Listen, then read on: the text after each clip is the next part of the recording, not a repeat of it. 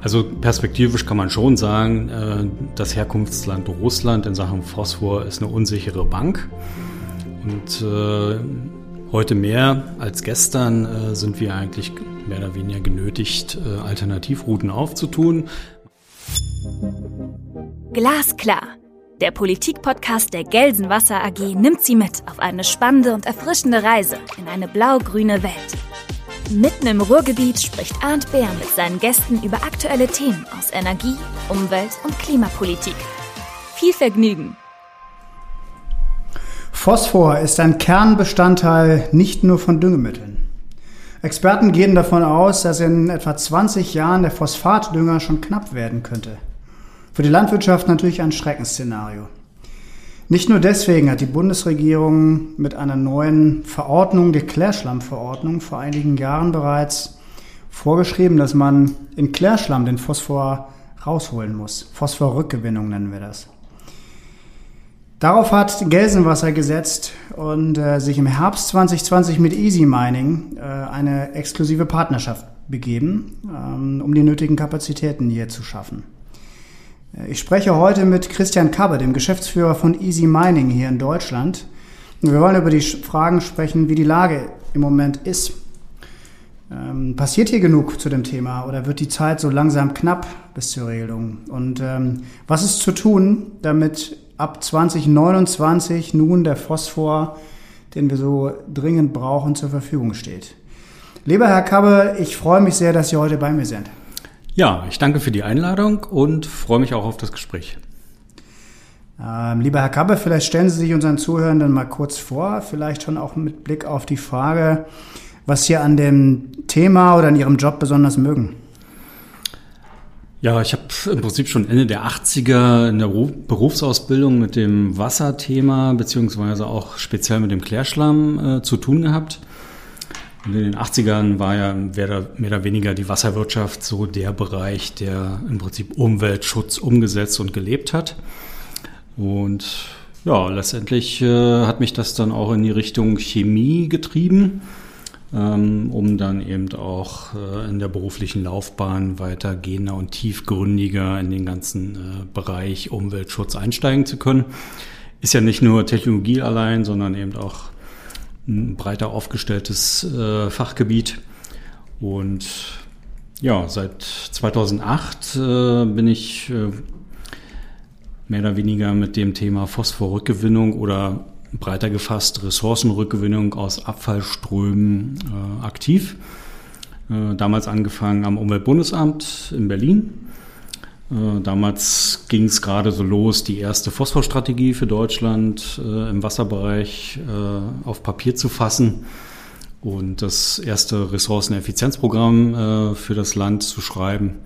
Und ja, seitdem hat mich das Thema auch nicht mehr losgelassen und bin über die Bereiche Verwaltung, Forschung, jetzt eben auch in den Bereich äh, wirtschaftliche Umsetzung gekommen. Also habe auch mehrere Stationen beziehungsweise Perspektiven in dem Themenbereich durchlebt. Mhm, okay. Ähm, dieses ganze, also das Thema Phosphor, jetzt haben Sie ja gesagt, Sie haben auch einen, einen chemischen Hintergrund. Wir haben sicherlich einige Zuhörende, die das, die das teilen, die da Experten sind, aber viele andere, äh, wie ich auch, sicherlich nicht. Ähm, Phosphor, ähm, wofür brauchen wir den? Warum ist er so wichtig? Also man kann es äh, klar mit den Worten von Isaac Asimov, äh, einem der Genies des letzten Jahrhunderts, äh, ausdrücken, ohne Phosphor kein Leben. Äh, auf den Menschen oder durchschnittlichen Menschen gerechnet kann man sagen, wir bestehen zu 700 Gramm aus Phosphor, hauptsächlich in den Knochen, in den Zähnen. Der Phosphor wird auch für den Energiehaushalt des Körpers benötigt. Also viele erinnern sich vielleicht noch an den Biounterricht in der Schule, ADP, ATP und auch in den DNA als einen Baustein sozusagen. Ja, das heißt natürlicher, also ein Stoff, der in der Umwelt da ist. Jetzt äh, ist aber doch zunehmend so die Sichtweise auf Phosphor, es ist ein, ein, Wirtschaftsstoff, also ein Stoff, der nicht nur was wert ist, sondern der auch umkämpft ist, glaube ich, in der Welt. Ne? Genau, also Phosphor kennen vielleicht einige, äh, wird hauptsächlich in Düngemitteln eingesetzt. Das ist einer der sogenannten Makronährstoffe. Und das Einzigartige am Phosphor ist, dass man ihn nicht herstellen kann, zum Beispiel aus anderen Elementen über chemische Reaktionen. und die Verteilung in der Erdkruste, auch wenn der Anteil von 0,1 Prozent oder Massenprozent äh, in der Erdkruste viel erscheinen mag, ist doch die Verteilung äh, relativ heterogen. Also es gibt sogenannte Hotspot-Regionen auf der Erde, äh, zum Beispiel Finnland, Halbinsel Kola, äh, Westafrika, so um die prominentesten zu nennen.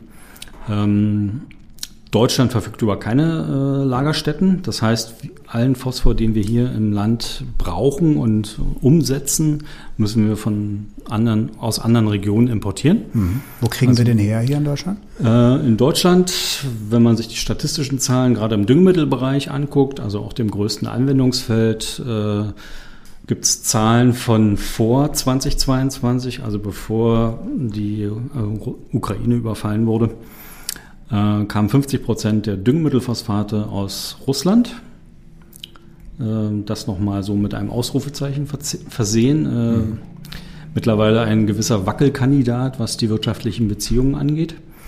Äh, dann kam. Beziehen wir noch? Also da die Zwischenfrage, beziehen wir aktuell jetzt noch? Wir haben ja beim Gas das, das Riesenthema, haben wir hier auch in Glasklar schon mal thematisiert. Faktisch äh, also wir dürfen eigentlich politisch nicht mehr beziehen. Es gibt doch noch ein paar Prozent, die übers Eck dann doch wieder auf Russland kommen. Wie ist das beim Phosphor? Äh, beim, beim, Phosphor läuft es relativ ähnlich wie jetzt auch zum Öl oder Gas. Äh, es gibt natürlich dann Umwege über Drittländer beziehungsweise Handelsrouten. Und äh, jedenfalls EU-seitig sind auch Düngemittel gar nicht sanktioniert. Mhm. Ähm, es gibt natürlich dann die Vereinbarungen, Unternehmen dürfen jetzt nicht mit russischen Unternehmen äh, kooperieren etc. Also perspektivisch kann man schon sagen, äh, das Herkunftsland Russland in Sachen Phosphor ist eine unsichere Bank. Mhm. Und äh, heute mehr als gestern äh, sind wir eigentlich mehr oder weniger genötigt, Alternativrouten aufzutun. Man kann jetzt natürlich, ich sage immer, im globalen Supermarkt versuchen einzukaufen. Ähm, das Problem dabei ist, da sind wir halt im, Wettbewerb mit dem Rest der Welt. Bevölkerungswachstum ist sozusagen auch mehr oder weniger ungebremst. Äh, das heißt, der Wettbewerb um diese limitiert verfügbare Ressource, wobei die äh, Verfügbarkeit jetzt nicht unbedingt physisch sein muss, sondern eher ökonomisch, also preislich. Mhm. Ähm, Deutschland kann da sicher im, im Bieterwettbewerb eine Weile mithalten. Allerdings äh, hat alles irgendwann ein Ende preislich und wenn wir es uns gleichzeitig leisten, zum Beispiel Phosphor, in der Abwasserbehandlung äh, in den Klärschlamm zu transferieren und ihn dann sozusagen äh, im Zement auf Nimmerwiedersehen verschwinden zu lassen, äh, erscheint das jetzt nicht unbedingt zukunftssicher. Mhm.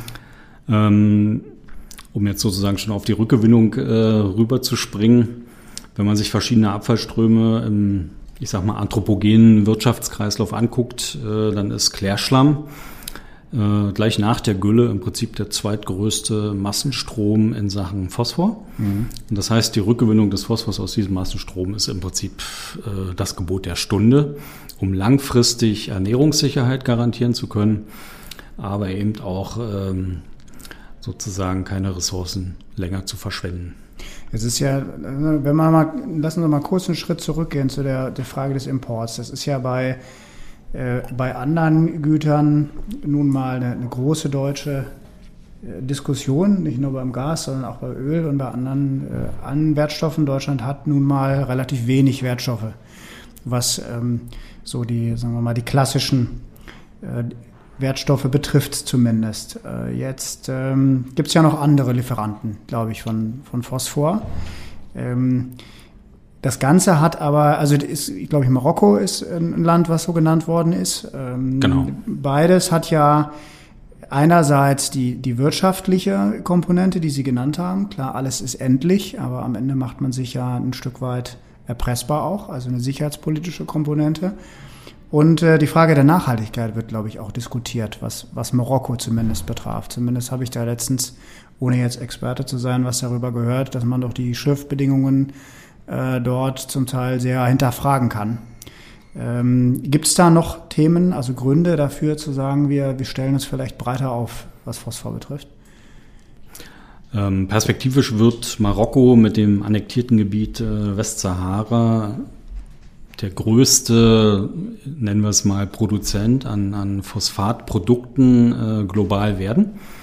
Also die erkundeten Lagerstätten, die unter gegebenen Bedingungen wirtschaftlich ausbeutbar sind, äh, liegen auf diesem Territorium. Mhm. Wobei die Westsahara ja sehr umstritten ist. Ne? Das genau, ist Westsahara die Region, die eigentlich äh, nicht, also die Marokko ganz gerne für sich anerkennt, die aber im Grunde umstritten ist noch. Ja, im Prinzip hat Marokko das völkerrechtswidrig in den 70er Jahren annektiert ja. und der Status ist, soweit ich jetzt weiß, auch äh, mehr, mehr oder weniger nicht anerkannt. Also Letztendlich haben wir da eine ähnliche Situation wie mit der Krim, nur eben schon seit den 70ern. Und was allerdings eben auch einen globalen äh, Einfluss hat, da eben dort die größten erkundeten Vorkommen an, an Phosphaterzen schlummern. So, dann gibt's natürlich auch nochmal so ein äh, Thema äh, Schadstoffproblematik. Äh, gerade sedimentäre Phosphatvorkommen sind äh, in den Schlagzeilen hier und da immer wieder äh, mit erhöhten Cadmiumwerten äh, aufgefallen, sprich einem hochtoxischen Schwermetall, ja. was man jetzt auch nicht unbedingt im Nährstoffkreislauf äh, haben will. Ähm, es wird auch von qualitativer Degradation, also immer schlechteren äh, Qualitäten gesprochen. Äh, was letztendlich auch bedeutet, dass ich die Aufbereitung der Phosphate immer aufwendiger betreiben muss, also immer mehr Schadstoffe ausschleusen muss, um dann eben ein sicheres äh, Nährstoffsubstrat zu bekommen, was ich dann in den Nährstoffkreislauf für Mensch und Tier geben kann. Ähm, und dann kommt man ganz schnell zu der Frage, ja, warum mache ich das nicht mit den heimischen Sekundärressourcen, wie zum Beispiel ja, dem Phosphor genau. im Klärschlamm? Und das war auch einer der Beweggründe, warum die Bundesregierung damals im Jahr 2013 im Koalitionsvertrag verankert hat, dass die Klärschlammausbringung, wie sie traditionell erfolgte, sprich der Klärschlamm wurde hygienisch stabilisiert und dann als Direktdünger auf die Felder gebracht, äh, nicht mehr stattfinden soll, weil halt auch die Düngeeffizienz, gerade was den Phosphor anging, äh, eher fragwürdig war, aber eben auch das Schadstoffthema sehr prominent war und zu immer, ich sag mal, größerer Besorgnis führte, äh, so dass man dann im Prinzip in diese Richtung technische Phosphorrückgewinnung äh, geschaut hat. Da gab es, ich glaube, 2005 die erste größere Förderinitiative seitens dem Forschungsministerium und dem Umweltministerium. Die lief bis 2011, wo letztendlich, ich sag mal, der technologische Grundstein und das Basiswissen für die technische P-Rückgewinnung gelegt wurde. Und meiner Meinung nach hätte man da schon anfangen müssen, eigentlich in die großtechnische Umsetzung zu gehen.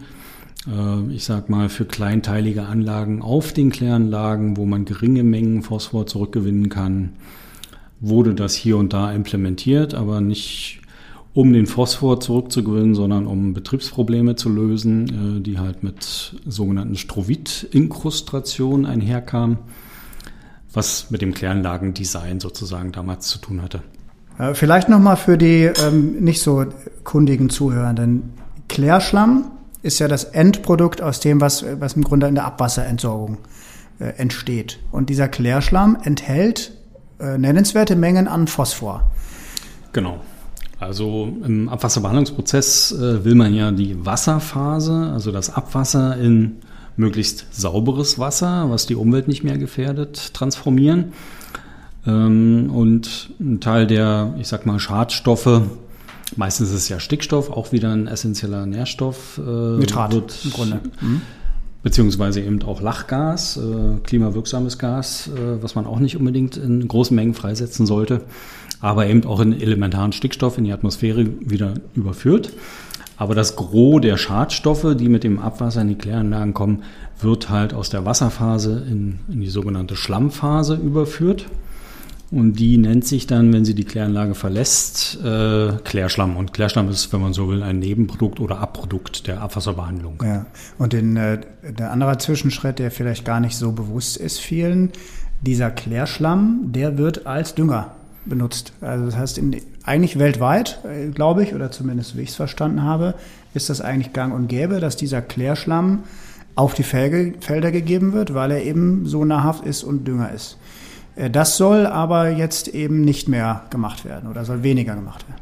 Genau, also ich nenne das die traditionelle Route und das hat auch alles gut funktioniert, als es noch keine, ich sag mal, Chemie und äh, schmutzige Industrieproduktion weltweit gab. Ähm, da spricht dann nichts dagegen, dass ich die Nährstoffe, die ich äh, sozusagen ausscheide, natürlich hygienisiert, äh, auch wieder in die Umwelt, äh, zum Beispiel als ja. Düngesubstrat äh, zurückführe. Das ist dann sozusagen die traditionelle Kreislaufwirtschaft für, für Nährstoffe, wurde Jahrtausende letztendlich praktiziert und war bis, ich würde mal sagen, bis zu Beginn der Industrialisierung äh, sicher, wobei es zu Beginn der Industrialisierung noch keine Kläranlagen gab. Ja. Die Tradition oder die Technik haben wir ja auch erst seit knapp 100 Jahren. Ähm, und ja, im Zuge der Industrialisierung und dann eben auch äh, der Vermischung häuslicher Abwässer mit industriellen Abwässern, beziehungsweise dann eben auch im Zuge des, ich sag mal, Städtewachstums, Vermischung mit äh, Oberflächenabflüssen, äh, die auch allerlei äh, Schadstoffe enthalten, habe ich dann ein Abwasser generiert, was natürlich überhaupt nicht mehr definierbar ist ja. und eben äh, Schadstoffe mal weniger und eben auch äh, zu höheren Frachten beziehungsweise Konzentrationen enthalten kann. Das äh, heißt auch, der Klärschlamm ist mehr oder weniger gar nicht definierbar. Also ich habe kein Produkt in dem Sinne, dessen Qualität ich mehr oder weniger gezielt herstellen kann. Ja sondern die Klärschlammqualität hängt auch ganz stark von der Abwasserqualität ab, die ich überhaupt nicht beeinflussen kann. Und dann eben auch von der Anlagentechnik äh, der Kläranlage. Also welche Reinigungsstufen betreibe ich, äh, wie ist die Anlage designt und so weiter beziehungsweise auch das Kanalsystem, habe ich ein Trennsystem oder ein Mischsystem.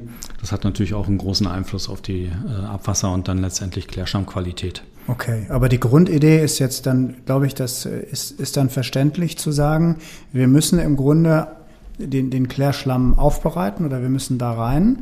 Und äh, der Gedanke von, von Ihnen oder von Easy Mining ist, über ein Verfahren äh, jetzt speziell den Phosphor rauszuholen aus dem Klärschlamm. Unter anderem. Äh, wichtig finde ich auch, wenn wir uns dann irgendwann auf den äh, Pfad der Kreislaufwirtschaft, der wirklichen Kreislaufwirtschaft und nicht nur der sogenannten Abfallwirtschaft äh, begeben, kann ich natürlich nicht nur den Phosphor aus der, ich nenne es mal Abfallmatrix, genannt Klärschlamm oder Klärschlammasche, wie in unserem Fall als Ausgangssubstrat äh, fokussieren. Ich muss natürlich auch eine sinnvolle und saubere Verwendung für den Rest der Matrix, sprich über 90 Prozent davon, äh, auch im Blick haben. Also normalerweise haben wir im Klärschlamm, wenn sozusagen die Kläranlagen noch eine anaerobe äh, Faulung betreiben, kann man schon so im Bereich von 4% Phosphor im Klärschlamm bezogen auf die Trockenmasse ausgehen. Bei ungefolgten Klärschlämmen liegen wir dann eher so im Bereich von 2%, also im Prinzip der Hälfte. So, und das kommt auch nicht von ungefähr, dass der Gesetzgeber in der novellierten Fassung der Klärschlammverordnung von 2017 diese 2%-Marke auch so ein bisschen als, ich nenne es mal, Schwellenwert äh, definiert hat. Äh, wenn der überschritten ist, dann muss ich halt eine gezielte P-Rückgewinnung äh, durchführen. Und so wie es momentan aussieht, das hat auch äh, stark mit der Schadstoffproblematik auf der einen Seite zu tun, zum anderen natürlich auch mit der Flächenverfügbarkeit und der Konkurrenz verschiedener Abfallströme, sei es Gülle, ähm, wie nennt sich das auf, auf Deutsch, Digestates, äh, Gärreste. Oh. okay, ähm, mittlerweile bin ich im Englischen schneller als im hier. Deutschen. Genau. als auch eben den Klärschlamm, ähm, die mehr oder weniger um, um eine gewisse Agrarfläche konkurrieren. Äh, Gülle natürlich mit dem größten Anteil und äh, ja, noch hat Zentraleuropa eigentlich auch ein riesiges Gülleproblem. Auch äh, Nitratbelastung in, in, den Grundwasserleitern ja. oder Oberflächengewässern als eine Folge davon. Klassisches Wasserthema. Genau.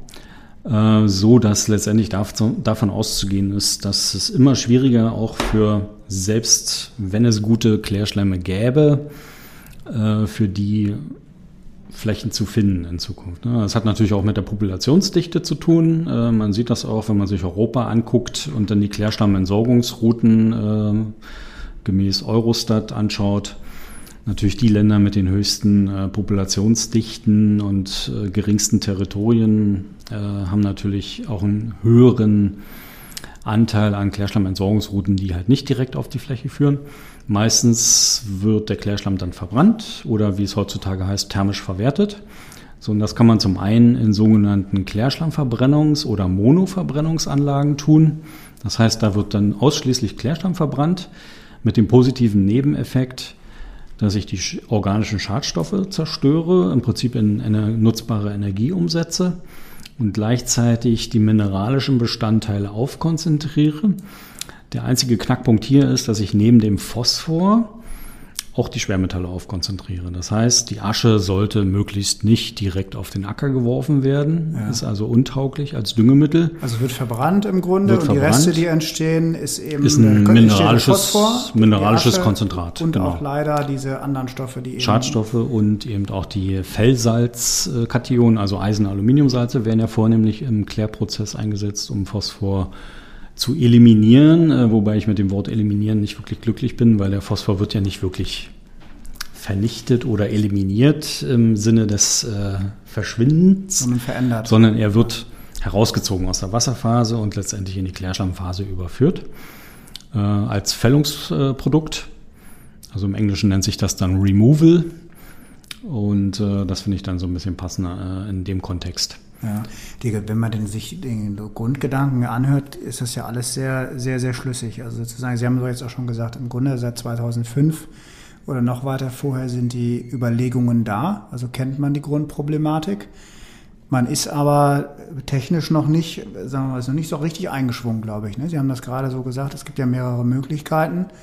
Und ähm, Sie haben sich ja auf eine Methode äh, versteift, wie man das idealerweise macht. Vielleicht können Sie das nochmal kurz beschreiben oder können Sie beschreiben, was da die Unterschiede sind?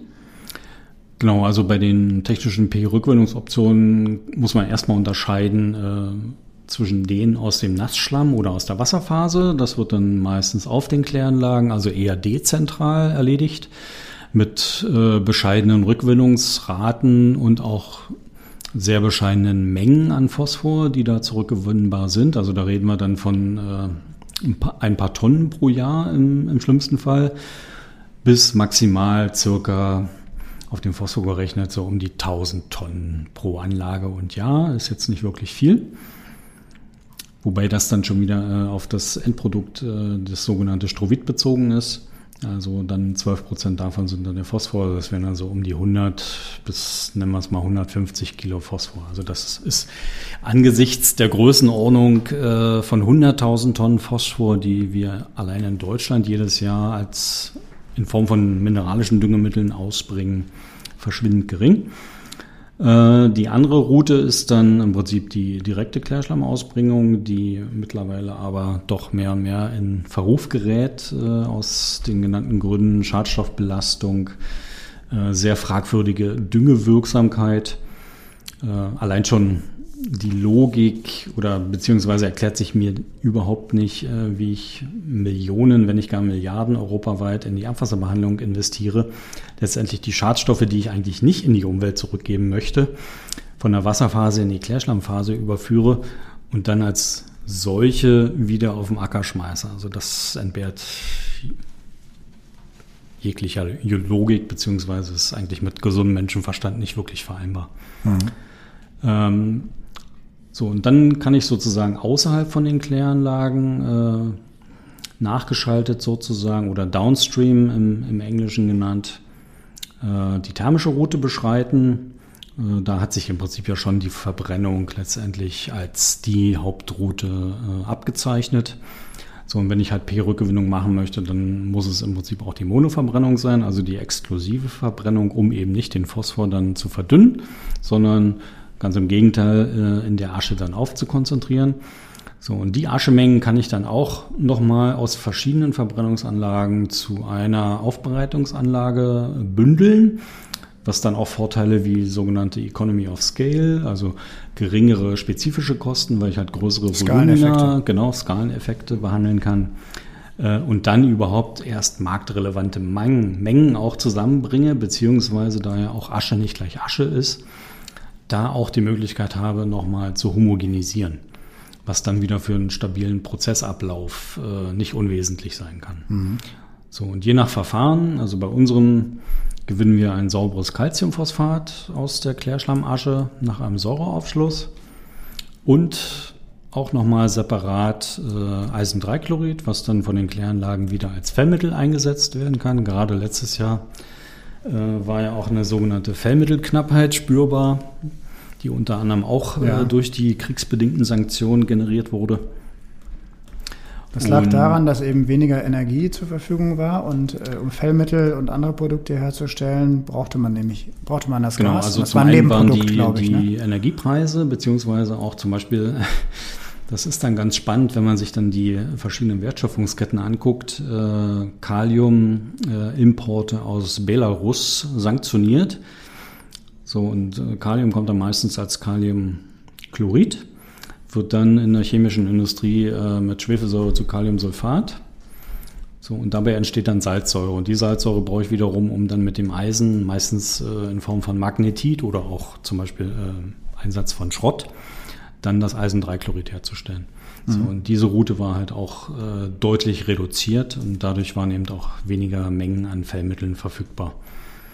Also so viel auch nochmal zu den Importabhängigkeiten, mhm. die man jetzt gar nicht so auf den ersten Blick sieht, äh, sondern dann tatsächlich erst spürt, wenn es einen dann kalt erwischt. Ähm, wir haben im Moment so ein bisschen Entwarnung in der Branche, habe ich den Eindruck, was das Fellmittelthema betraf. Also es war im Winter tatsächlich ähm, höchste Alarmstufe überall, ähm, weil man dachte, die, wenn die ausgehen, dann wird es Schwierigkeiten geben in der Abwasseraufbereitung. Äh, scheint bislang einigermaßen gelöst zu sein, aber auch nicht nachhaltig, so wie ich es verstanden habe. Ähm, wenn Sie das, also Sie beschreiben ja im Grunde jetzt ein Verfahren, was ähm, relativ aufwendig ist und äh, es scheint ja nur zwei oder drei verschiedene zu Verfahren zu geben, die dort eine Rolle spielen. Ähm, jetzt muss man, halt, glaube ich, auch mit beachten, dass es ja gleichzeitig auch eine, das Thema der Klärschlammverbrennung gibt. Also bis 2029 soll ja auch im Grunde der Klärschlamm an sich verbrannt werden. Gibt es genügend äh, Verbrennungsanlagen dazu? Also es gibt ja zu der Monoverbrennung auch noch diese Ukraine-Problematik der Mitverbrennung. Ne?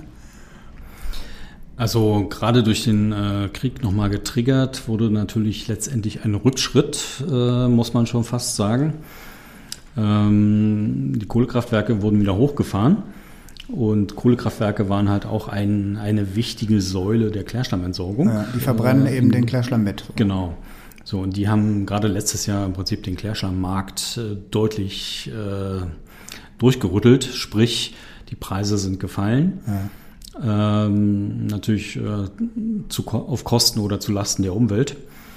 Und ähm, ja. Und auch auf Kosten des Marktes, oder? Und auf Kosten ja des Marktes. Dann jetzt es sich äh, nicht mehr lohnt, jetzt Verbrennungsanlagen genau. zu bauen. Also gerade die, äh, diejenigen, die jetzt neue Monoverbrennungsanlagen gebaut haben oder sozusagen äh, schon investiert haben, äh, die waren wieder die dumm. Äh, weil sozusagen äh, ja auch mit höheren Ersorgungskosten kalkuliert wurde. Äh, die aber von den Kohlekraftwerken letztendlich unterboten wurden ähm, und ja, da Mitnahmeeffekte gerade in dem Sektor generiert haben, äh, aber letztendlich die gesellschaftlichen Kosten nochmal deutlich erhöht haben. Das ist ja ein Problem, ne? weil wenn man ja. sagt, 2029 soll man ähm, sowohl die Verbrennung als auch die Rückgewinnung schaffen, dann ist natürlich schlecht, wenn, wenn sich jetzt, sagen wir 23, wir nehmen im September auf, vier Jahre vorher, naja, bis 29, sechs Jahre vorher, es sich nicht lohnt, eine Verbrennungsanlage aufzubauen. Genau, also da haben wir halt auch das Problem, dass so eine Anlage ja nicht von heute auf morgen errichtet und äh, in Betrieb genommen werden kann, sondern ja, im Prinzip äh, fünf bis sieben Jahre schon ins Land gehen, bis ich sozusagen von der Planung in die Kapazitätsbereitstellung komme. So, und da wird es jetzt äh, für viele Projekte schon sehr knapp, um überhaupt 29 äh, sozusagen ready to go zu sein. Und das gleiche Spiel haben wir dann natürlich auch im nächsten Schritt bei den P-Rückgewinnungsanlagen, die ja letztendlich jetzt auch schon äh, zumindest großtechnisch einmal gebaut und betrieben sein sollten, damit ich dann sozusagen in den nächsten Jahren auch nochmal replizieren kann, sprich noch weitere Anlagen bauen kann, ja. um dann 2029 die Kapazitäten in Deutschland zur Verfügung zu haben, die ich brauche, um mit der eigenen Verordnung konform zu gehen. Gibt es denn eigentlich, also in Deutschland oder ich glaube in Europa gibt es Phosphorrückgewinnungsanlagen, die stehen, die funktionieren? Frage ich mal ganz, ganz doof in den Raum rein. Äh, also stehende Anlagen gibt es tatsächlich. äh, laufende Anlagen derzeit keine, also zumindest was den Aschebereich angeht. Ja.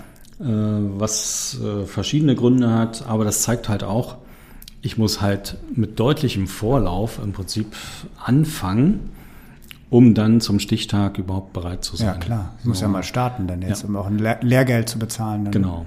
So, und man hat meiner Meinung nach das letzte Jahrzehnt äh, eigentlich auch äh, vergeudet, indem man das Rad neu erfunden hat. Also es gab jede Menge Forschungsprojekte, aber so gut wie kein Umsetzungsprojekt. Obwohl, ich meine, das ist jetzt kein Hexenwerk, was da äh, letztendlich technisch umgesetzt werden muss. Und die Grundprinzipien waren auch schon vor zehn Jahren bekannt. Ähm, es hätten sich halt nur damals schon mutige Leute zusammentun sollen, um im Prinzip da selbst ohne Subventionen oder Fördermittel äh, was eigenes auf die Beine zu stellen. Ähm, mutige Leute, also wir haben ja in der, eigentlich ein klares politisches Ziel. Wir haben ja eine Bundesregierung gehabt, die ähm, diese, die Pflichten eingeführt hat, also das Datum 2029 steht. Und auf europäischer Ebene glaube ich auch, ne? Äh, oder wird jetzt zumindest in der Abwasserrahmenrichtlinie wird diskutiert, sagen wir es mal so. Stimmt, das ist noch ein sehr offenes Thema, aber es ist das ist drin im, im Entwurf. Äh, das alles wird aber aus Ihrer Sicht nicht reichen. Ne? Also Ziele alleine bringen uns noch nicht dahin. Also Ziele alleine sind äh, definitiv nicht ausreichend, aber es ist natürlich erstmal gut, überhaupt ein Ziel zu definieren und dann äh, vor Augen zu haben. Ähm, dann äh, sehe ich die Situation aber auch so, also politische Leitplanken sind immer gut, um etwas zu initiieren. Aber die Akteure in den betroffenen Sektoren müssen im Prinzip die Initiative dann letztendlich an sich reißen und in die Umsetzung gehen. Die Politik kann natürlich äh, Anreizprogramme auflegen, äh, wobei ich jetzt gar nicht so sehr auf die Technologieförderung selber äh, schaue, sondern eher, und da hätte dann auch der, ich sag mal, der Bund sein, sein Schäuflein dazu tun können, ähm, den Anlagenbetreibern, die jetzt im Prinzip in das Investitionsrisiko gehen, obwohl die Verordnung ja noch nicht mal in Kraft oder nicht in die Umsetzung äh, gelangt ist. Äh, das passiert ja erst 2029.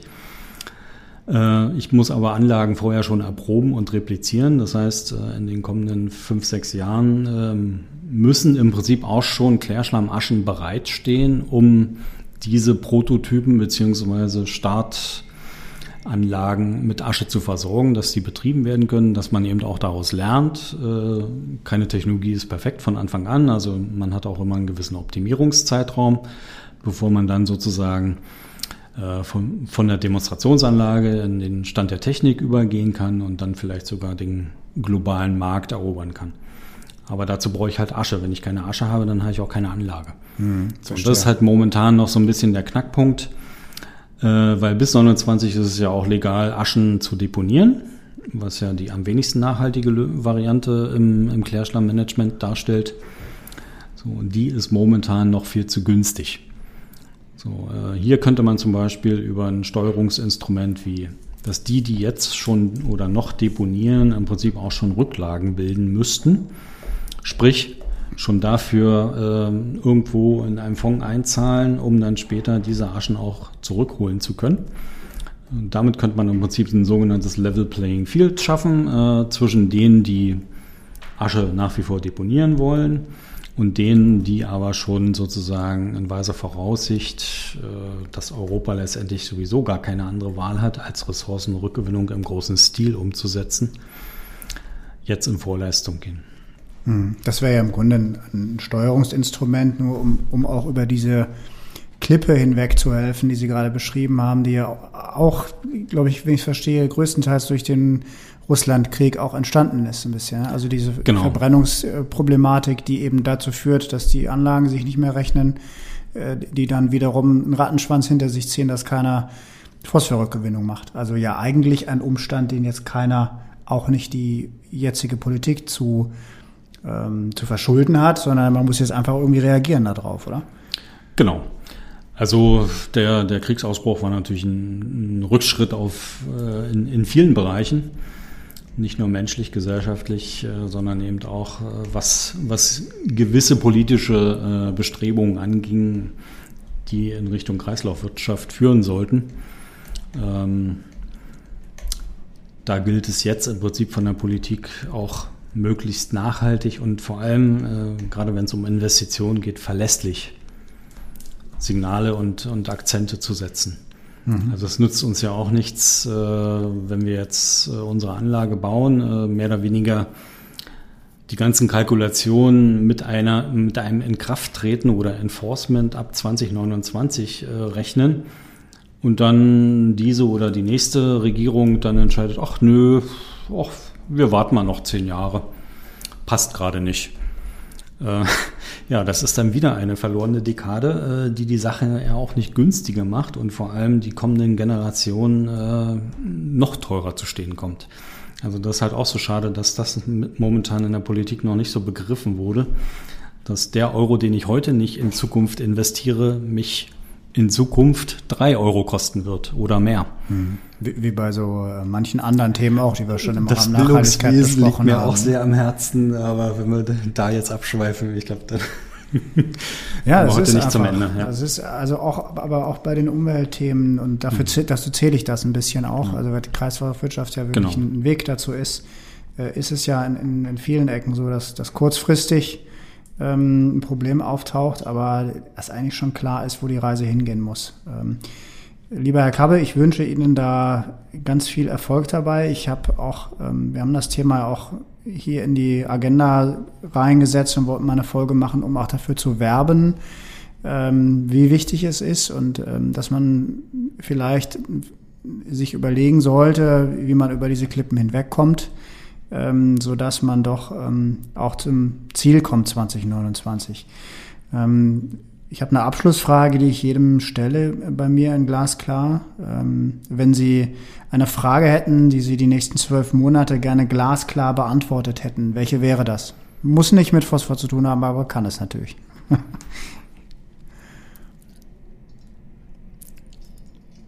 wird es Deutschland schaffen, von einer Kreislaufwirtschaft, die noch eine Abfallwirtschaft ist, tatsächlich in die sogenannte Circular Economy zu kommen? Was wir ja eigentlich wollen. Ne? Ich höre immer genau. an allen Ecken und Enden Circular Economy. Ja. Herr Kabe hat mir großen Spaß gemacht. Äh, wenn es Fragen gibt und Hörer und Hörerinnen, die ähm, auf den Geschmack gekommen sind, auch die sich vielleicht politisch damit befassen, äh, gerne melden bei uns äh, oder auch bei Christian Kappe direkt, der Experte dafür ist. Wir sind im, äh, im engen Austausch hier bei Gelsenwasser mit Easy Mining und dann können wir sicherlich äh, versuchen, das Thema ein Stück weit weiter nach vorne zu treiben. Vielen Dank, dass Sie hier waren. Ja, gerne. Ich danke auch. Das war Glasklar, der Politikpodcast der Gelsenwasser AG. Rund um Wasser, Energie, Klima und Digitalisierung. Wir hoffen, es hat Ihnen gefallen. Danke fürs Zuhören und bis zur nächsten Folge von Glasklar.